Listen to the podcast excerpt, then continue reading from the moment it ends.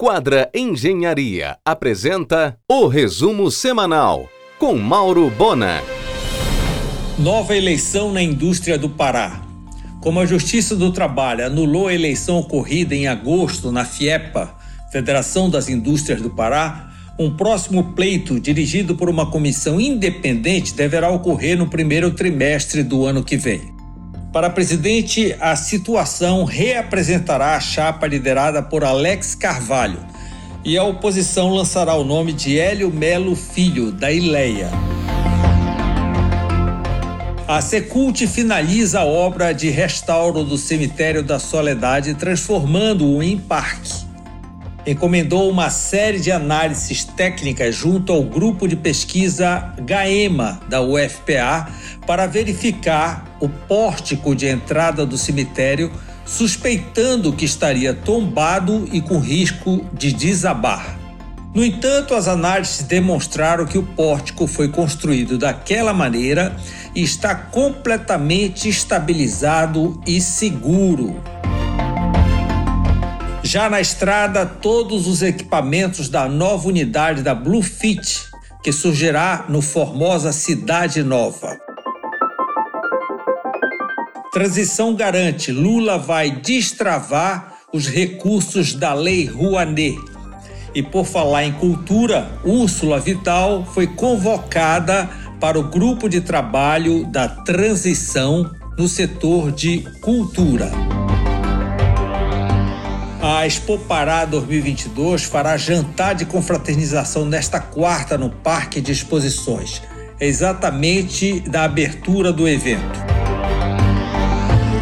O complexo dos Becedários está com aspecto de abandono tomado por vegetação aérea. Em um oferecimento de quadra Engenharia, Mauro Bona informa. Continua uma guerra de foice na Unimed Belém. Os cooperados dizem que estão sob ditadura. O projeto de restauro do mercado de Sombrás continua dormitando no DEPAC. O empresário Winston Diamantino, titulado Grupo Revemar, traz para Belém a maior fabricante de carros chineses, a GWM. A loja, na área arrendada da CDP, na Pedro Álvares Cabral, inaugura em julho do ano que vem. Enquanto aguarda a construção de sua loja própria, a marca chinesa GWM terá um showroom no mix do Bosque Grão-Pará a partir de fevereiro. A terceira loja da Renault em Belém vai funcionar na Pedro Álvares Cabral ao lado da repaginada Ford Fênix. A revenda da marca Jaguar em Belém será descontinuada o Motor Group Brasil, que assumirá neste sábado as marcas BMW e Land Rover, ficará dando assistência técnica à Jaguar. Belém tem 35% de participação no mercado de carros prêmios na região norte. Com esse tipo de produto, 70% das vendas são à vista. A empresa carioca Greenleaf, responsável pelo gramado de cinco dos oito estados da Copa no Catar, também assina o novo e moderno gramado do Mangueirão. Em um oferecimento de quadra Engenharia, Mauro Bona informa. A CESPA Secretaria de Estado de Saúde ocupará, em meados do ano que vem, todo o prédio da antiga Invencível Veículos, da esquina da Almirante Barroso, com Lomas. Alessandra Barros assumiu o comando da Sociedade Brasileira de Cirurgia Plástica Regional Pará. Depois de 12 anos ausente da cidade, a entidade promoverá novamente em Belém, de 28 a 30 de setembro, a Jornada Norte-Nordeste de Cirurgia Plástica. A pauta do argumento desta segunda, antropóloga e professora da UFPA, Michele Escoura, que acaba de lançar o livro Fazer Festa é uma Guerra, e o empresário Renato Belo, cap do Motor Group, concessionário BMW Land Rover em Belém. Em função da Copa, o argumento vai ao ar às 23h30 na RBA. Corre na justiça processo de assédio moral contra os dirigentes da Serpa. Elias Azevedo, que se apresenta como consultor, mas na verdade é o CEO de fato, e o vice-presidente Conrad Seibel, filho do fundador da empresa. O Safra comprou o Banco Alfa e todo o braço financeiro das herdeiras de Aloysio Faria.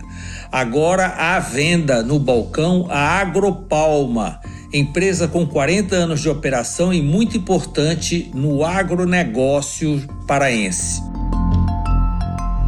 O Corporate Center mais moderno do bairro de Nazaré, Quadra Brás Corporate, já atingiu 97% de unidades vendidas e está com seu ritmo de obras acelerado. Faltam 22 meses para entrega.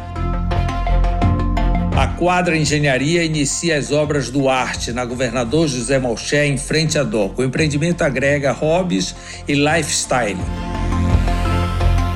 Acaba de chegar em Belém o Du Gourmet, guia gastronômico do Banco Inter, com curadoria de Joana Martins.